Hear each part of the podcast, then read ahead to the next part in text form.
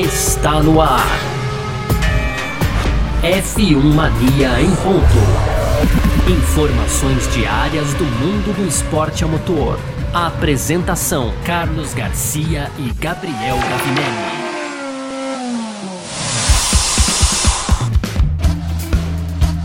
É isso! Valeu demais pela sua presença, valeu você que tá junto com a gente por aqui. Tá no ar, hein? Mais uma edição do nosso podcast F1 Mania em ponto. A gente de volta da, do nosso pequeno recesso aí, né? Que a gente tira sempre junto com a Fórmula 1. Que a gente sabe, né? O mês de agosto acontecem menos coisas também. A gente não vai ficar enrolando você aqui com um monte de coisa que não está acontecendo, inventando. Não, a gente é, você já conhece o nosso estilo, a gente não inventa nada, a gente não quer criar nada que não existe, então por isso a gente tirou essa pequena folguinha também. Mas a gente está de volta por aqui, como sempre, de segunda a sexta, trazendo um pouco do que está rolando no mundo do esporte a motor, é, conteúdo do site f1mania.net, que você pode aproveitar também para entrar lá, tá certo? Tem tudo lá sobre automobilismo e tudo mais. E claro, baixa nosso aplicativo aí. Você pode aproveitar também para seguir a gente nas redes sociais, sempre por site F1 Mania, tá certo? Twitter, Facebook, Twitter é, mais, não é mais Twitter, mas a gente vai chamar de Twitter mesmo assim. Twitter, Facebook, Instagram, Quai, TikTok e por aí vai. Beleza? Muito prazer, eu sou Carlos Garcia e aqui comigo sempre ele, Gabriel Gavinelli. Fala, Gavi! Fala, Garcia, fala pessoal.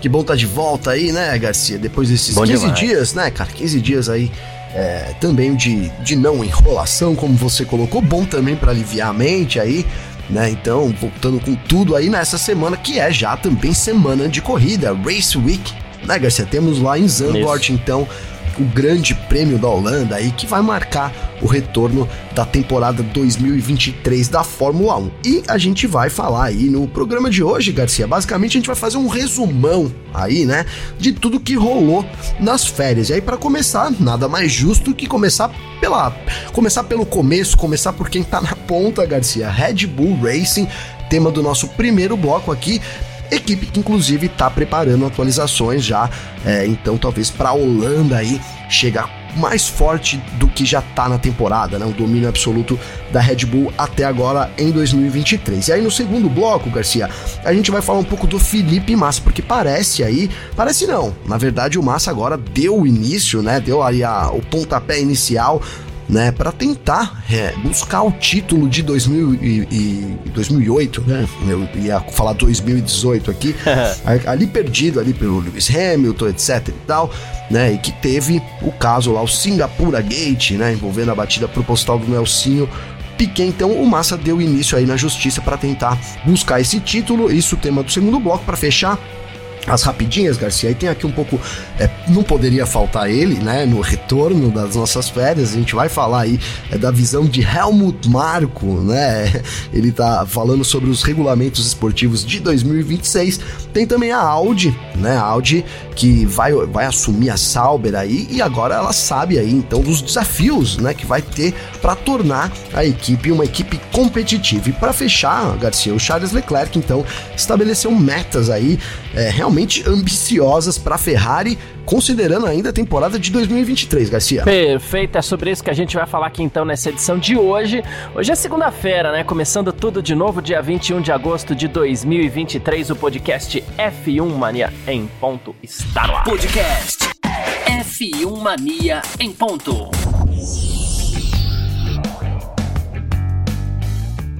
Primeiro bloco do nosso F1 Mania em ponto por aqui, como disse o Gavi, né? Vamos começar pelo começo, vamos começar falando de Red Bull. Uh, é um resumo de algumas coisas também, porque, de novo, não acontece muita coisa, muita gente tira folga, as fábricas ficam fechadas nessas férias da Fórmula 1, mas mesmo assim, a Red Bull já tá prometendo uma nova atualização para esse ano de 2023, tá? A gente sabe que é a equipe a ser batida e tá difícil de bater, né? Não, é, não, não, basta ser, é, não basta ser equipe a ser batida, tá difícil de bater a Red Bull, né? E, e aí o que acontece? O Paul Monaghan, que é o engenheiro-chefe da Red Bull, diz que o, a gente ainda vai ver uma última grande atualização da Red Bull, do RB19, ainda esse ano, tá? É, então ele diz que, assim, não, não, não, não, não prometeu exatamente quando, né? Mas que eles estão terminando de estudar essas atualizações e que elas vão ser colocadas em práticas assim que a Red Bull tiver certeza de que essas atualizações vão contribuir de forma significativa para o desenvolvimento do carro 2024 também da Red Bull. Já tá pensando lá na frente, Sim. né? Então, é isso. A estratégia da Red Bull para esse ano era lançar um carro forte desde o início. A gente já comentou bastante sobre isso aqui, né? É, e depois já começar a trabalhar no carro do ano que vem. E é isso, aparentemente, que a equipe vai fazer. Depois só trabalha com, com atualizações ano que vem, né, Gavi? Pois é, pois é, Garcia. E eu vou, vou aproveitar aí essa, essa notícia, né? Para trazer aqui uma teoria que eu sempre defendo aqui, que é que a Red Bull vai dominar durante vários anos, né? Depois de ter saído muito na frente no começo dessa nova era da Fórmula 1. E isso para mim é um dos, é, fica claro, né, Garcia, enquanto as equipes estão aí tentando, né, chegar, se aproximar na Red Bull, fazer ali, de, de fato a gente não tem ninguém ainda que ameace, né? Não, não dá para imaginar né, pode acontecer, sempre pode, mas não dá para imaginar assim, é, não dá para apostar que uma equipe vai chegar na Red Bull já agora nessa metade. O, a, o domínio da Red Bull com Verstappen, né? A gente tá falando aqui do domínio da Red Bull com Verstappen, com Pérez é uma história um pouco diferente. é, né? A verdade é essa. Mas não dá para imaginar que as equipes vão chegar. Então a, Red Bull ela, ela consegue, Garcia, se dar o luxo, né, já de, de começar a pensar já no carro do ano que vem né, cara, que na verdade é uma evolução do carro desse ano, etc e tal. A gente sabe que, que as coisas estão assim, ainda mais com essas novas regras, né? Poucas coisas acabam conseguindo ser alteradas, dado aí a, a, aos aos limites, né, que foram colocados aí para tentar dar uma equilibrada no grid, né? Então a gente sabe Sim. que a, agora tem menos é, opções ali de desenvolvimento, né? Na verdade, as medidas diminuíram, então é, o, o, que eu acho é que a gente vai ter uma hora que a Red Bull vai chegar no teto, né, de, de desenvolvimento desse carro. E aí vai ser aquele pelinho lá enquanto as equipes podem é, se, vão, vão, se aproximar rapidamente. Mas isso não vai, não, para mim ainda vai demorar uns dois anos para acontecer, né? Então, é, de novo, isso fica evidente, né? Essas atualizações, a Red Bull, né? Pensando já no ano de 2024, para mim deixa evidente essa vantagem que a Red Bull abriu no começo dessa era, né? E, e muito difícil das equipes conseguirem chegar. Eu acho que é, é, ali alguma coisa, né? Tem que acontecer, né, Garcia? E o que vai acontecer, que vai movimentar para mim, é a chegada dos motores lá em 2026. Então, é, a esperança é essa. É, tomara que eu esteja errado também. A gente viu a McLaren dando um salto muito grande, mas é, acredito que não. A Red Bull sabe muito bem o que está fazendo, tem uma equipe muito muito bem preparada ali, liderada pelo Adrian Newey, né? Então, é, acho que eles vão administrar o jogo agora aí e vai demorar uns dois aninhos para todo mundo poder, é, quem sabe, se aproximar da Red Bull de novo, Garcia. Boa, perfeito. Acho que o caminho é um pouco por aí, né? E a Red Bull tá começando a demonstrar um certo interesse, e demonstrar um certo interesse significa já estamos estudando isso, né? Na inteligência artificial, Gabi, né? Para potencializar a performance dela na Fórmula 1, Craig Skinner, que é o principal designer da equipe, diz que eles já usam inteligência artificial, né? Mas eles querem buscar maneiras de explorar ainda mais essas capacidades, né? É, segundo eles, é um recurso em ascensão e todo mundo fala de inteligência artificial por aí hoje em dia Sim. tem algumas coisas legais, mas também tem muita porcaria, vamos falar a verdade, né? É, mas no caso da Red Bull, a gente também não vai achar que eles vão lidar com porcaria, né? Ah, é, vão pegar é, nata, né, Garcia? É, não à toa eles estão fortes aí nessa parceria com a Oracle, que é uma das é, patrocinadoras fortes da equipe, né? E, e, a Red Bull estaria liderando as pesquisas sobre como a inteligência artificial pode beneficiar a Fórmula 1, né? É, e aí ele só não acredita, o Skinner, que a tecnologia, que a inteligência artificial seja capaz de projetar carros superiores àqueles que são projetados pelos seres humanos, né? Diz que é um campo promissor, fundamental, é, precisamos estudar sobre isso corretamente, ele falou, mas ele falou que ainda a compreensão humana dos problemas é a grande chave para que você possa, inclusive, treinar de forma eficaz um sistema de, de, de, de inteligência é. artificial para poder isso ter algum tipo de efeito mais forte num, num, num, carro de Fórmula 1. É, é isso, né, Garcia? Até uma oportunidade da gente falar também rapidamente sobre inteligência artificial, né, cara? Porque é, eu, eu sou um defensor, eu acho que ela tá aí, né, para somar, cara, né? Vai substituir algumas, algumas profissões? Vai né, Garcia? Isso é inevitável, cara. O, aliás, é, ano após ano, se a gente fizer aí um, um histórico, a gente que é mais velho, tem 40 anos, né, Garcia? O que tinha lá atrás, de, há 40 anos, tinha telefonista. Você lembra, cara, que você ligava para telefonista para fazer um sim, interurbano, sim, uma sim, parada assim? Né? Tinha o. Tinha, enfim, vários sistemas aí que a gente poderia pensar e que claro, quando as coisas foram sendo substituídas, todo mundo, né, boa parte das pessoas é, é, é, eram resilientes a isso, né, essas mudanças, né, Garcia? Mas eu, eu acho que, o, que o, isso do, do comportamento humano, né, isso é insubstituível, cara, né, certas coisas, né? Então vai ter que sempre alguém comandar ali a inteligência artificial né? Mas acho que ela vem para somar, vem para facilitar a vida, né? Vem para vem para trazer mais agilidade nos processos, né, cara? E eu acho que caminha assim junto com a Fórmula 1 também. A Fórmula 1 sabendo administrar, até fico pensando aqui em, em que é, né, eu não sou engenheiro, então para mim é difícil ver em, em, onde se encaixaria ali a inteligência artificial, né, dentro do, do cenário da Fórmula 1, né, de, de, da construção de um carro, mas, é, mas acho que vem para somar, né, Garcia? A gente não pode, é, ela não vai substituir todo mundo, obvia, obviamente que não. Algumas pessoas vão precisar se reinventar, principalmente as medianas e fracas, né, Garcia? Acho que é muito por aí, né, mas eu sou um defensor, gosto, uso já muito aqui também, né? E acho que é isso, cara. O caminho da Fórmula 1, a Fórmula 1 que, que é o, né, o pináculo, sempre foi da tecnologia também mundial, não poderia ficar de fora dessa, né? Assim, sem dúvida nenhuma. É, é isso. Uh, e tem mais aqui, né? O pessoal é, reclamando, é, sempre reclama de, de algumas coisas, tal, de teto orçamentário, né? Tem, mas isso a gente vai deixar para falar no, no, no terceiro bloco também, porque a gente, a gente chegou a comentar lá, né? O Helmut Marko vai falar sobre teto orçamentário. Tem muitas coisas que a gente vê da Fórmula 1 acontecendo, da Red Bull acontecendo também, que a colocam num estado de brilho intenso, mas que a gente espera que não seja é, infinito, pelo menos não na medida que a, a Red Bull tem alcançado esse ano, né? Mas é isso, gente. A gente falou um pouquinho da Red Bull aqui, né? E a gente parte pro nosso segundo bloco. Bora, Gabi! F1 Mania em ponto.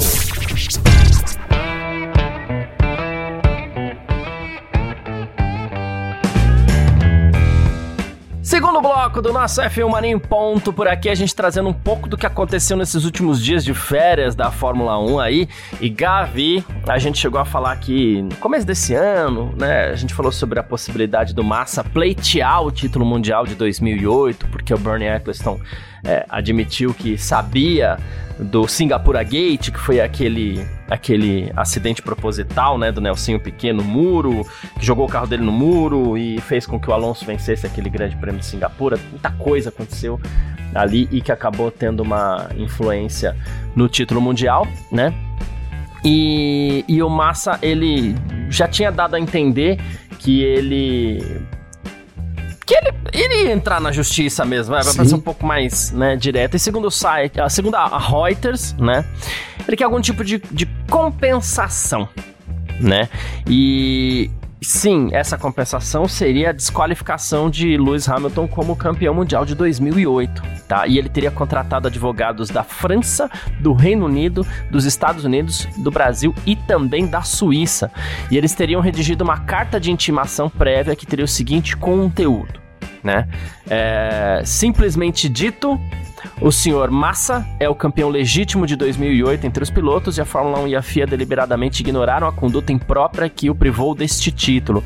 O senhor Massa não consegue quantificar totalmente suas perdas neste estágio, mas estima-se que elas provavelmente ultrapassarão dezenas de milhões de euros. Esse valor não abrange as sérias perdas morais e de reputação sofridas pelo senhor Massa, assim como ele é referido nesse, nesse documento. Massa, o que dizer sobre isso? Senhor Massa. Cara, o senhor Massa tá no direito dele, né, Garcia? Que a gente falou aqui, o né? O senhor Massa tem o direito de requerer, né? A gente teve nos últimos anos aí evidências, né? É, evidências de que a, a, Fórmula 1 sabia daquilo, né? O, o Bernie Eccleston, ele afirmou né, ele afirmou que a Fórmula 1 sabia né, do, do, acontecido ali com o Nelson do Singapura Gate né, antes do fim da temporada é, e não agiu para poder preservar a imagem da categoria. Isso gerou um, pre um prejuízo muito grande para o Massa.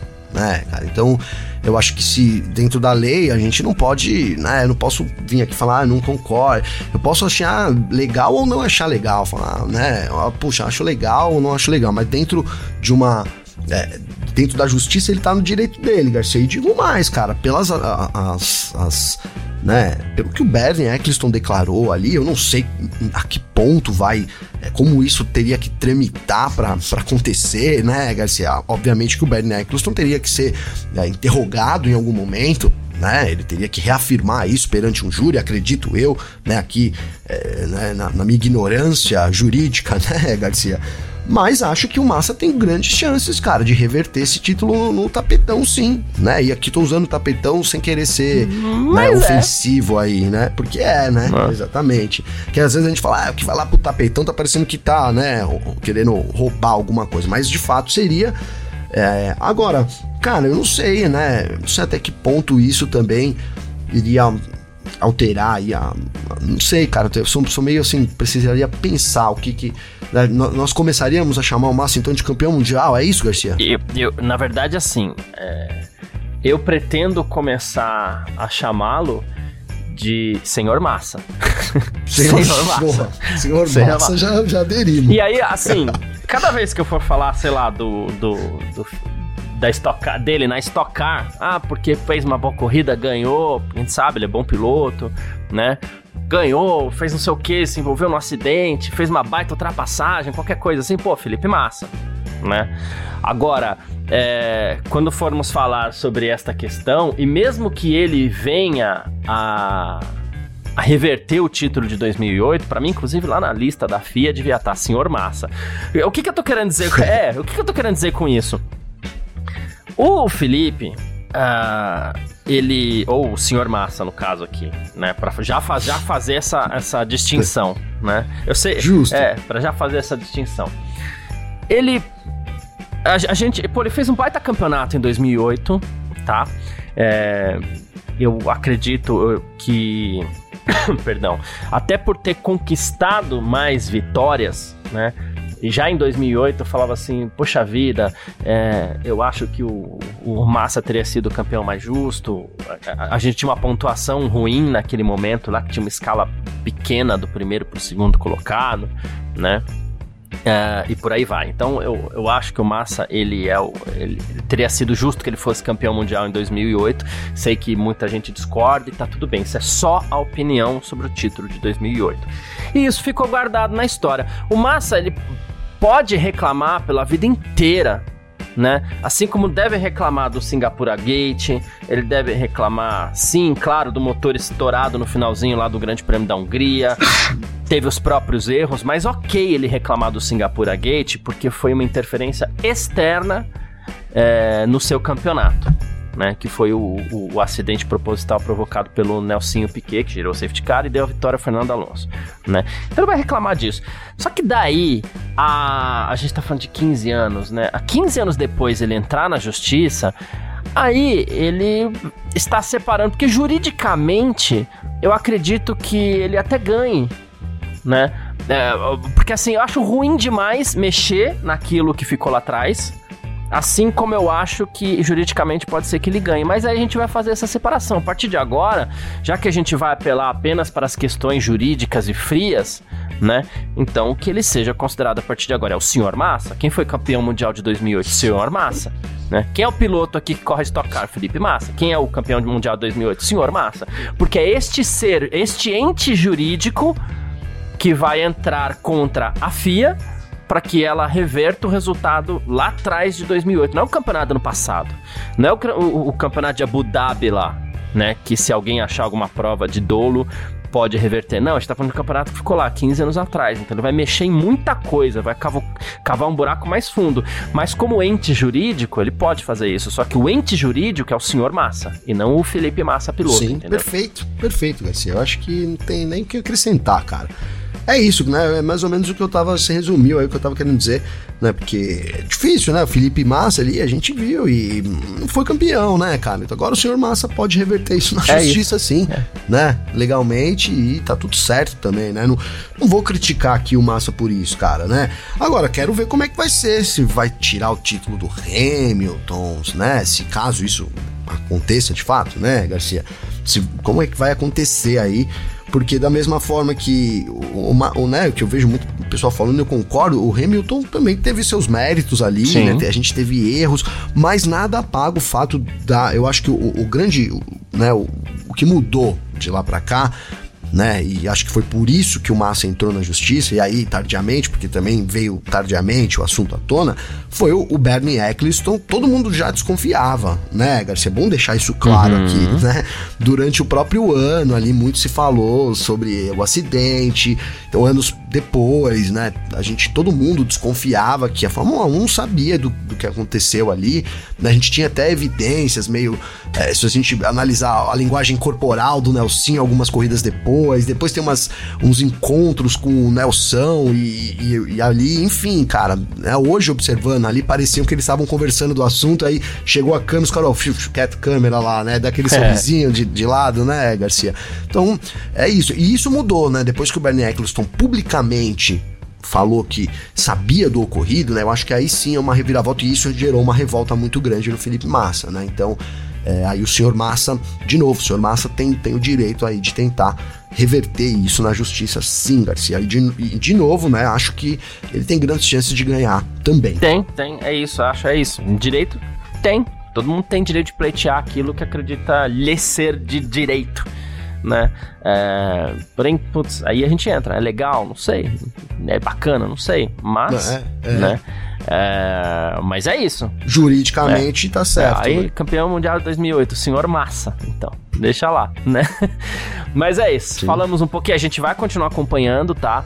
Muitas coisas podem acontecer nesse, nesse meio de caminho aí, inclusive vai depender de como o, o senhor Massa vai entrar contra a FIA, né? Lembrando que o Felipe Massa, inclusive, ele tem uma, uma, uma é, proximidade muito grande com a Federação Internacional de Automobilismo, inclusive pelas ações no kart e tudo mais, mas precisa ver como o senhor Massa vai traçar essa, essa questão diretamente com a FIA, que pensando no fato mais grave que poderia acontecer, a FIA pode até, dependendo do que decidir a Corte Arbitral do Esporte, a FIA pode é, ser proibida de, sei lá, de, de de, de, organizar o campeonato de Fórmula 1, por exemplo. Isso indo às últimas consequências que não devemos, claro, chegar lá, né? Mas é. muitas coisas podem acontecer. Vai depender de como vai ser o embate entre Senhor Massa e FIA. E aí, como eu falei, a partir de agora, vou fazer essa diferença. O piloto que tá correndo aqui na Stock Car é o Felipe Massa, né? É, é, este é ente que entrou contra a FIA e pleiteia o título mundial de 2008 é o senhor Massa, é, assim descrito pela própria carta redigida pelos seus advogados. Certo? E, e, e olha, certíssimo. E, e, digo mais, cara, você falou aí da posição que ele tem dentro da FIA. Aqui eu vou dar um palpite. Eu duvido que ele vai manter essa posição, cara. Duvido. Fica difícil, né? Fica difícil. duvido. É. O, é. A verdade é que o Acho senhor que ele já Massa deve saber pode... disso até, né? É, a verdade é que o senhor Massa pode prejudicar o Felipe Massa, né? Mas enfim. Pode, é, pode. Tá brigando pelo que ele acha justo, então tá, tá, É isso, ele deve ter avaliado isso, né, Garcia? Exato, né? é, sem certeza. dúvida, sem dúvida. Mas é isso. Vamos partir aqui então pro nosso terceiro bloco. F1 Mania em ponto. Terceiro bloco do nosso F1 Mania em ponto por aqui com as nossas rapidinhas de sempre para você ficar sempre muito bem informado. A gente começa falando aqui de Helmut Marko, como eu falei, né? Ele tá querendo, tá cobrando aí que as equipes priorizem o espírito esportivo em relação aos regulamentos de motor para 2026, né? Uh, então, assim, o regulamento já tá definido, né? Foi oficializado, inclusive no ano passado. A potência elétrica vai ter uma participação maior, quase três vezes mais do que, do que atualmente. Vai ser quase 50-50 ali, combustão e eletricidade, né? Uh, a Red Bull recentemente levantou algumas preocupações em relação às baterias, né, afirmando que os pilotos podem até ficar sem energia nas retas, né? E Aí o Toto Wolff acusou o Horner de estar tá com medo das regras, tentar acabar com elas tal, né? E, e o Horner, por sua vez, diz que o Wolff está fazendo alarmismo, né? É, mas o Fred Vasser também já disse que, que o, os jogos políticos têm que ser deixados de lado e que bom senso prevaleça e tal, né? E o Helmut Marko falou assim, olha, a proporção 50% de energia elétrica e 50% de combustão não vai garantir a atmosfera de corrida adequada na situação atual, né? Isso é algo que a gente precisa abordar. Não é que a gente está atrasado, mas a gente quer preservar o espírito esportivo, né? Ele falou que há duas semanas o motor inteiro foi testado numa bancada, o combustão, combustão interna, MGUK e bateria, né? Ele, inclusive, disse que está muito orgulhoso pelas instalações tal, mas ele falou assim: inacreditável aconteceu, essa fábrica foi construída do zero tal. Estamos comprometidos com, com o programa, mas ele não acredita que o esporte será o mesmo. Ele acredita que os carros possam vir a ter problemas de reta também, assim como já havia dito o Christian Horner, Gavi. Pois é, pois é, né, Garcia? A gente vai perder. Assim, a gente fala muito desse, desse MGUH, né, cara? O MGUH que é a peça mais complexa do motor, que é a peça que as equipes queriam que tirasse, etc e tal, lá no começo, né, do, do turbo híbrido aí. Só que ele tem também uma importância gigante dentro do, do processo, né, da, da, de potência principalmente, né, além de, né, a gente vai manter ali o, o, motor de combustão interno, o ICE, mas o, o MGUH ele tinha uma potência extra considerável e ele transformava ali basicamente o calor que o carro é, fazia, que o carro produzia ali através dos gases do, do motor, dos escapamentos, etc., em potência extra, né?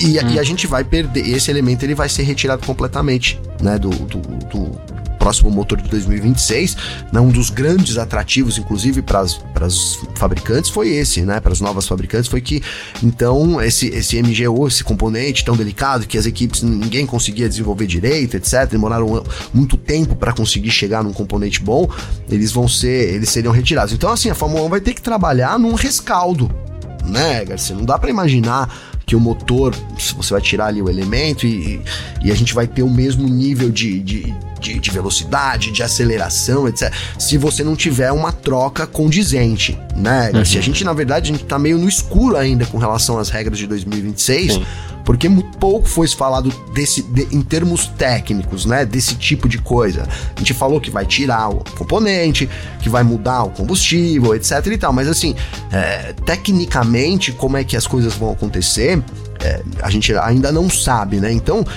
eu acho por isso que eu digo que 2026 vai ser de novo uma, uma grande, né? Para mim vai ter uma reviravolta no grid da Fórmula 1. Qualquer reset. equipe aí ela vem o reset para mim, né? A gente vai ter que, as equipes vão ter que trabalhar num, num conceito totalmente novo de motor, é, que obviamente vai necessitar ser adaptado no carro, né? Então, para o motor encaixar, você vai ter que fazer alterações no chassi que vão pre prejudicar, para uns prejudicar, para outros melhorar, né? Os sidepods e toda a capa do motor, enfim, né, Garcia? É, é vai ser realmente.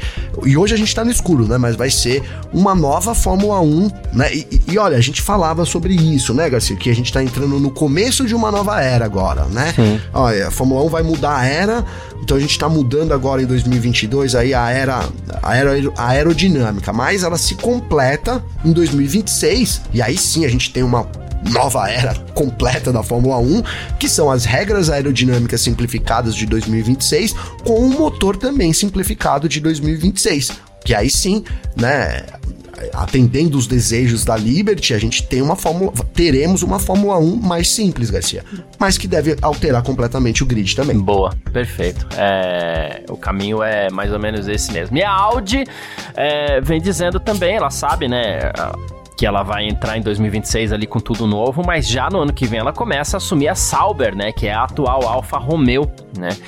E está trabalhando na unidade de potência também lá em Neuburg, na Alemanha, né? E, e essa, essa estrutura aí de parceria com a Sauber em Rio na, na Suíça está acontecendo também, né? Então, assim, a equipe acredita que sabe dos grandes desafios. É, a Audi aceita a posição de meio de grid da Sauber por enquanto, em muitos aspectos. Por enquanto, eles não sabem ainda como mudar essa situação. Tá? É, a Audi destaca que a estrutura organizacional da Sauber hoje não está à altura das principais escuderias, isso que está refletindo em seu desempenho, né? E a Audi vai ter que realizar uma reformulação completa na equipe para alcançar sucesso na Fórmula 1, já dá aquela chacoalhada. Sim. E eles traçaram até um paralelo entre o desafio enfrentado pela Renault e que a Audi pode enfrentar no futuro também, porque segundo ele, em cinco anos, é, é, assim, a, pode ser que aconteça por ter uma equipe só e um motor só sendo fornecido, ou dois no caso, um para cada carro, né? É, o caminho seja parecido com a da, da Renault, então precisa extra, é, traçar algumas estratégias diferentes aí para que a Audi consiga alcançar o sucesso que ela quer na Fórmula 1. É, é perfeito, né? O Gallagher é perfeito aí nesses comentários, Garcia, porque eu acho que, que é isso, você a Audi não vai entrar para ser meio de grid né? E que é o caso da Sauber, na verdade. Sauber hoje, a Alfa Romeo tá no fim do grid, né? Fim do Pelo grid. menos a longo prazo não é o que ela quer, né? Não é o que ela quer. A gente sabe também que essa transformação de chegar no primeiro ano não, não, é, não vai ser algo fácil, né? Vai vir com motor novo, então é um caminho é, de longo prazo. E aí espero que a Audi saiba também, né? Esteja lá planejando algo de longo prazo, né? Até imagino que sim. Mas é, esse paralelo que, que, que, é traçado com a Renault também é muito interessante, Garcia, porque a gente já teve casos na Fórmula 1, então é, a Audi também tem, digamos que, onde se espelhar, né? Eu acho que é, ali aproveitar os erros da, da, da Renault e talvez cometer, seguir por caminhos diferentes também possa ajudar a Audi, né? Então realmente espero, né, que ela, ela consiga aí, né, se, se traçar esse paralelo com, com a Renault para ser de fato uma equipe competitiva, né, uhum. o Garcia, e aprender com esses erros da, mas é, da, da própria Renault hoje Alpine, né? Mas a gente sabe também que não é fácil, né, cara? Enfim, enfim, é, quero ver como é que vai ser esse caminho da Audi na Fórmula 1, a Sauber que nunca foi uma equipe de disputar primeiras posições. Nunca foi. Se, for, se virar, vai, se, se vir a ser, será a primeira vez na história também, Garcia. É isso. E o Charles Leclerc tem metas ambiciosas para a Ferrari para esse ano, né? Foi perguntado aí é, qual que seria a meta dele para a equipe nesse fim de temporada e, e, ele falou assim, olha, eu acredito que o nosso objetivo realista em primeiro lugar seria tentar um P2 no campeonato de construtores, vai ser um desafio. Ele falou, a McLaren voltou à luta, a Mercedes está sempre forte. Ele falou assim, a Aston Martin teve um pouco menos de destaque recentemente, mas não tenho dúvidas que eles vão se recuperar. Então, este é o nosso alvo neste momento. A gente tem algumas atualizações chegando um pouco mais tarde na segunda metade da temporada e a gente espera que faça diferença e nos ajude a alcançar estas metas. Então, para Leclerc, a Ferrari pode ser segundo lugar no Campeonato de Construtores. Né? Rapaz, é ousado, né, Garcia? Porque ó, a gente tá falando aqui, a Ferrari hoje tá na quarta colocação, né, Garcia? São 191 pontos. Da Aston Martin, tudo bem ali, 196 pontos, tá pertinho, né? Cinco pontinhos. Sim. Agora, da, pra Mercedes já são, né, já são mais de 50, quase 100 pontos aí, 247 para Mercedes, para Red Bull não vou nem fazer conta aqui, né, Garcia, porque acho que também não é um objetivo realista aí, é, da, né, são 503 pontos aqui da Red Bull. Agora, a preocupação também, que, e eu acho que é, é, é, um pouco menor, mas a McLaren vem numa crescente muito grande, né, uhum. Garcia? Mas é a quinta colocada só com 103 pontos, então é difícil. Aí eu, eu acho que o objetivo da, da, da McLaren se ela conseguisse uma terceira colocação, seria algo assim já, né? Superar Ferrari e Aston Martin, por exemplo, seria algo fantástico, né? Não sei, cara. É, é, é difícil a gente saber, mas eu, é, é para mim a, Ferrari é, vai ter que se contentar com essa quarta colocação, Garcia. Não acredito aí que ela consiga superar. É, Aston Martin vai saber, talvez, né? Mas a Mercedes o que parece é que a Mercedes está num momento muito melhor do que a Ferrari também, e a gente vai conseguir comprovar, atualizar também tudo isso nesse final de semana. Né? Acho que vai ser um bom ponto de partida aí lá na Holanda para a gente ver como é que o grid vai se ajeitar aí nessa segunda metade da temporada também. É isso, perfeito. Bom, quem quiser entrar em contato com a gente, agora que a gente está de volta aqui, sempre pode, através das nossas redes sociais pessoais, pode mandar mensagem para mim lá no meu Instagram, no meu Twitter, pode mandar mensagem pro Gavi também. Como é que fala, faz falar contigo, Gavi? Garcia, comigo tem meu Instagram, que é Gabriel Gavinelli, com dois L's. Tá sempre lá, então, tô sempre entrando, sempre compartilhando aí também, é, né? Sempre respondendo o pessoal. Então, mandar uma mensagem lá pra gente, pode seguir, eu sigo de volta também. E tamo junto, Garcia, é isso aí. Perfeito, é isso. Quem quiser mandar mensagem para mim, meu Instagram, carlosgarciafm tá bom?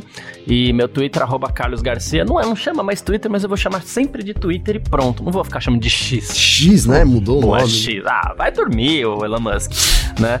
É, então é isso. Meu Twitter é arroba Carlos Garcia. Quem quiser, manda mensagem pra gente. Muito obrigado a todo mundo que tá sempre junto aí, todo mundo que acompanha essa nossa volta. A gente se fala, um grande abraço e valeu você também, Gavi. É nóis, parceiro. Tamo junto aí, voltando, né? Semana de corrida.